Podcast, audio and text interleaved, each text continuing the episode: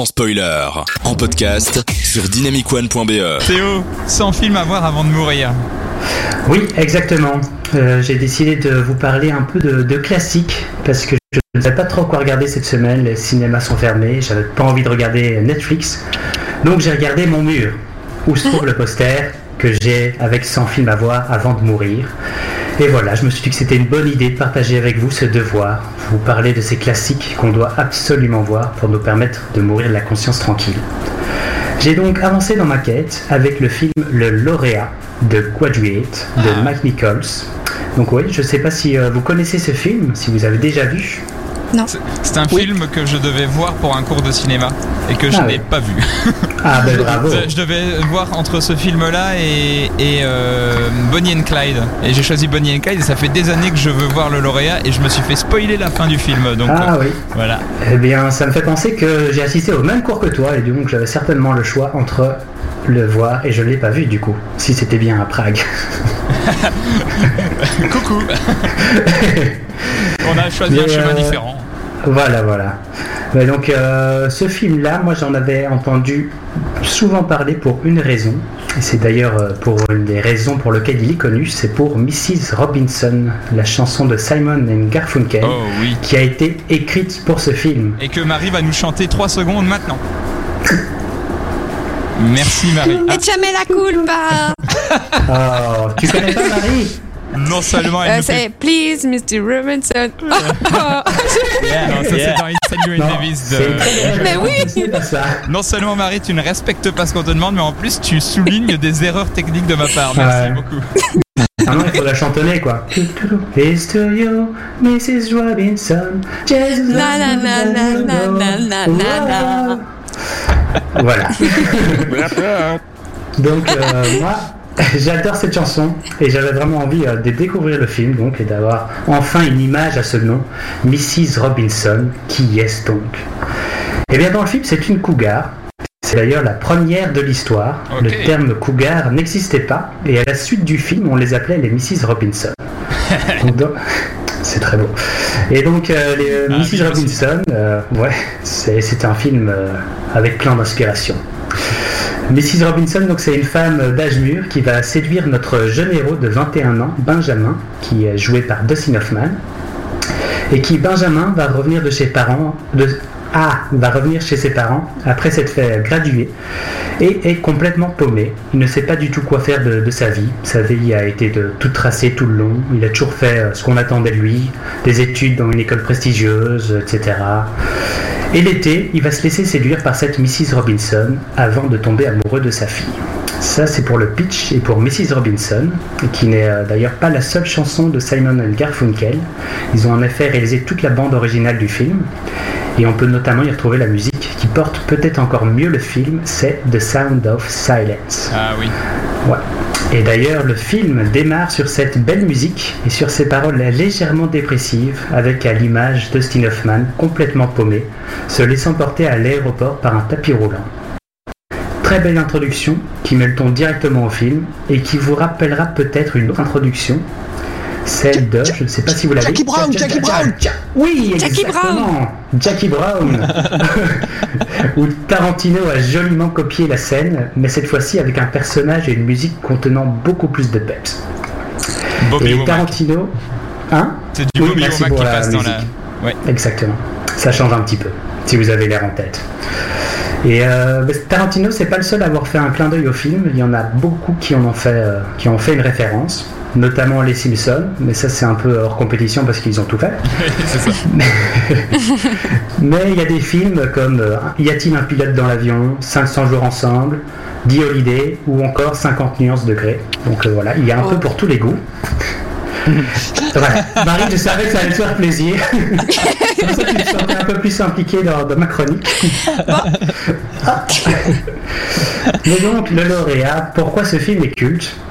Eh bien, en plus de la musique de Simon and Garfunkel et de la présence de Dustin Hoffman, qui joue ici l'un de ses premiers rôles et qui va lui faire euh, booster sa carrière, le film sorti en 1967, eh bien, le public va rapidement se passionner pour cette histoire qui reflète parfaitement l'Amérique de l'époque. Les 60s, le mouvement hippie, The Summer of Love, Le film se veut une satire sociale des bonnes familles bourgeoises qui dictent à leurs jeunes où est-ce qu'ils doivent étudier, ce qu'ils doivent étudier, qui ils doivent marier. Et notre jeune Dustin Hoffman va s'affranchir tout doucement de ça et il va prendre ses propres décisions et il va faire désir vraiment et aller jusqu'au bout. Cette voie vers la liberté dans le film va susciter un extraordinaire engouement auprès de la jeunesse qui partageait les mêmes préoccupations que le héros. Le film se montre également très libre par rapport aux thèmes abordés et va choquer pour l'époque en abordant certains tabous de plein front, notamment une relation purement sexuelle entre un homme jeune et une femme plus âgée, la Mrs. Robinson, l'adultère ou encore le divorce. Mais si euh, le film a passionné le public à l'époque, il est encore très intéressant à regarder aujourd'hui. Il a très bien vieilli d'ailleurs, d'abord, pardon. Et euh, bah, c'est vraiment un très chouette film qui nous plonge dans une autre époque, avec un propos intéressant et de chouettes idées de mise en scène pour l'illustrer. C'est assez drôle, avec euh, d'incroyables acteurs. Le personnage de Dustin Hoffman est juste génial. Il y a de la musique formidable, mais ça je suis absolument pas objectif parce que j'adore la musique folk. Et voilà. Donc si vous n'aimez pas le folk, c'est un peu compliqué, mais c'est, je pense que ça vaut quand même le coup. Et euh, une autre raison de voir le film, c'est pour sa scène finale qui est juste incroyable. Spoil. Mais ça malheureusement, je peux pas vous en parler effectivement, c'est sans spoiler. Oh, C'est sans spoiler. Mais donc il faudra regarder le film jusqu'au bout. Parce que rien que pour la scène finale, c'est c'est quelque chose. Toi Thierry qui as vu le film, je sais pas si ce que tu en penses de, du lauréat. Euh, mal informé sur le film au départ, j'avais euh, quelques attentes euh, par rapport à une histoire ou quoi qui ne s'est avérée pas du tout celle-là. Je n'ai pas un souvenir impérissable de la scène de fin, sinon qu'elle me rappelle vaguement la scène de fin de certaines comédies. Mais par contre, l'image de fin, ça oui, ça je, ça je m'en souviens assez bien. Ouais. Euh, c'est un film euh, très bien écrit, très agréable à regarder, et euh, c'est vrai que la thématique euh, pour l'époque, elle était vachement intéressante, quoi. Moi, je, vais- moi, vu que j'ai vu que la fin, je vais vous raconter la fin. Du coup. non, mais sérieusement, ouais, moi, j'ai, j'avais envie de le voir et euh, je vais essayer de le rattraper. Merci de me l'avoir conseillé. Regarde euh, Bonnie and Clyde, toi, du coup. Bah du coup je l'ai vu parce que je l'avais choisi à l'époque. Ah oui. Ah oui. donc, en fait, euh, non, euh, tu as vu quoi Tu as vu euh, Bonnie and Clyde et The Graduate? The Graduate, je l'ai vu la semaine passée pour l'émission. Ah. Je fais, je fais mon devoir comme, euh, comme, un, jeu- comme un bon Ah oui, c'est vraiment moi qui passe pour un con là. Bah écoute, bah, en tout cas, je vais essayer de le, le- le regarder aussi parce que c'est un, un de ces classiques du cinéma américain qui. Alors c'est vrai qu'il y a beaucoup de films américains euh, dans le, le cinéma euh, bah, hollywoodien tout simplement et dans le cinéma occidental et du coup, euh, on a tendance à se dire il y a plus que du cinéma américain. Oui, mais il y a des classiques quand même. Euh, impossibles à, à passer à côté et ce film fait partie des 100, des, des- déjà des 100 films que tu vas nous recommander. D'ailleurs, euh, je t'en prie, le numéro 2 là, c'est lequel? Ben, je 51 regarde mon degrés. poster. Il n'y est pas encore, peut-être dans un prochain poster. Mais les prochains films sont assez longs, donc je sais pas, euh, je sais pas encore lequel je vais choisir. On pourra faire Ouais, une petite émission surprise. marathon dans on parlera de Il est numéro combien?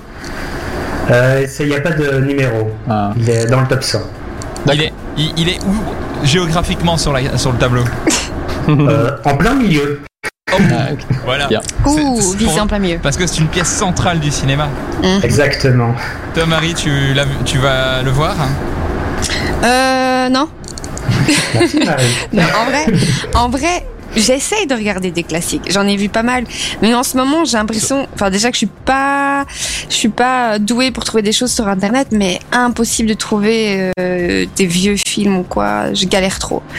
Donc euh, Netflix, quoi. Mais il faut faire confiance à certains endroits, comme euh, par exemple la cinémathèque qui est fermée, ou des, Il y a tout qui est fermé. ou des, ou des plateformes comme Uncut qui est fermée. Mais oui, dernièrement, j'ai trouvé un film sur YouTube. Oui. J'ai trouvé un film qui s'appelle La Neuvième Porte avec euh, Johnny Depp. Oui. qui date de 19, euh, 1995, je pense. Et donc je me dis, waouh, un classique. ben, je pense que personne ne connaît ce film et je comprends pourquoi maintenant personne ne connaît ce film. Ah, mais en plus, le problème sur YouTube, en général, euh, on va rentrer dans une partie légèrement technique. C'est un, c'est des, les vidéos, si ce sont des films connus, l'algorithme YouTube reconnaît le film. Donc en général, quand les gens mettent des films sur YouTube, ils désaltèrent un peu l'image, c'est-à-dire ils, ils, ils pixelisent ou ils accélèrent ou ils mettent des trucs devant. Donc en fait, le film devient presque irregardable, mais Mhm. il est regardable sur YouTube. Clairement. Paradoxalement. Donc du coup, euh, si vous voulez regarder un film sur YouTube, c'est que bah, il est vraiment euh, disponible nulle part autre, ou alors il est payant, ou alors il est vraiment en très bonne qualité. Mais Mm. arrêtons de parler des festivals alternatifs comme ça. Euh, donc du coup, c'est franchement merci Théo pour cette euh, pour cette euh, cette liste de 100 films et hâte de voir les 99 autres. ah, tu t'es engagé hein, là. Ouais, c'est parti pour quelques années, à mon avis. Là.